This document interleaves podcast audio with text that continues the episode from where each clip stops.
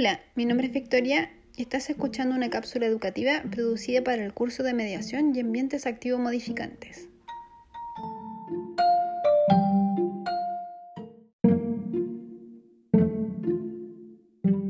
Hoy vamos a hablar sobre el artículo escrito por Ignacio Figueroa, cuyo nombre es El rol mediador de aprendizajes en educación parvularia, procesos de apropiación en el contexto de una propuesta formativa en experiencia de aprendizaje mediado.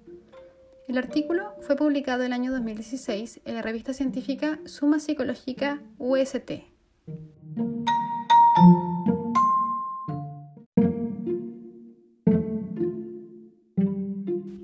Este es un artículo empírico que presenta los resultados de un estudio cualitativo con enfoque interpretativo realizado en la ciudad de Santiago. El objetivo del estudio fue describir y analizar las representaciones de las educadoras de párvulo participantes del programa Estrategias Mediadoras desde un enfoque de investigación-acción como propuesta formativa. La muestra estuvo compuesta por 10 educadoras que se desempeñan en jardines infantiles y 7 coordinadoras técnicas regionales. Se recolectó información a través de entrevistas y grupos focales, realizando análisis de contenido de los datos recopilados.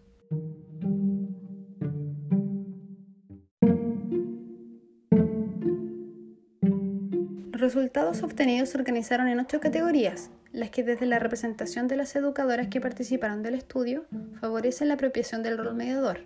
Estas son 1. Autoobservación y desarrollo profesional como oportunidades de cambio. Observar y analizar la propia práctica docente es primordial para la apropiación del rol mediador. Para ello es necesario reconocer las propias fortalezas y debilidades, favoreciendo nuevas oportunidades de aprendizaje y crecimiento profesional. 2.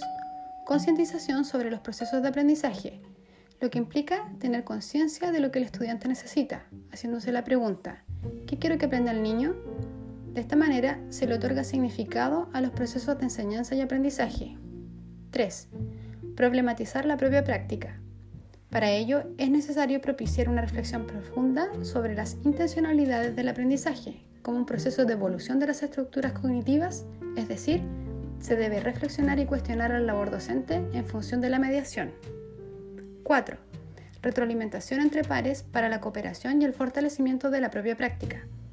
Esto supone promover espacios de estudio compartido, análisis y retroalimentación, bajo un contexto constructivo, reconociendo el aprendizaje en conjunto con otros.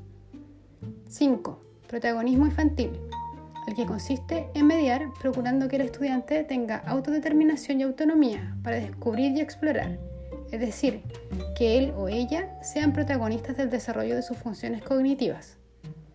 6. Autonomía profesional y pensamiento crítico. Es necesario tener autonomía y valorar las propias construcciones y potencialidades, además de estar constantemente reflexionando de manera crítica sobre el quehacer profesional. 7. Confianza y escucha activa como vehículo de aprendizaje. Es fundamental compartir perspectivas con otros docentes y colegas, además de colaborar en el proceso de aprendizaje significativo. Para ello, es necesario utilizar la escucha activa y generar acuerdos y negociaciones, generando un clima de diálogo y confianza. 8.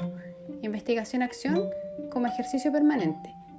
Finalmente, la última dimensión para apropiarse del rol mediador expone que las estructuras metodológicas de la investigación-acción se transforman en un recurso que implica un ejercicio reflexivo, el cual debe mejorar ser permanente, riguroso, sistemático y con un espíritu de mejora continua.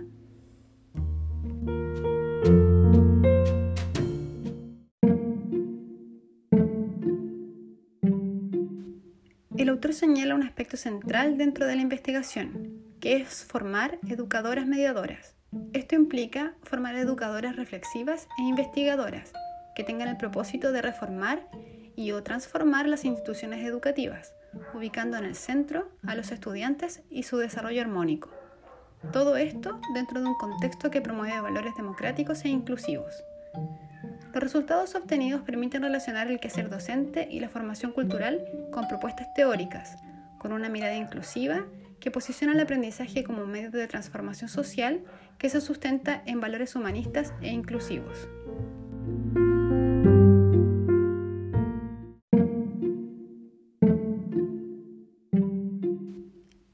Acá llegamos hoy. Si este artículo te llamó la atención y quieres leerlo, puedes buscarlo en la carpeta de recursos adicionales que está disponible en Educa Blackboard. Si tienes preguntas o comentarios sobre este artículo, puedes enviarnos un correo o dejarlas en nuestro Instagram. Trataremos de responderle a la brevedad. Y recuerden, siempre leer con actitud crítica.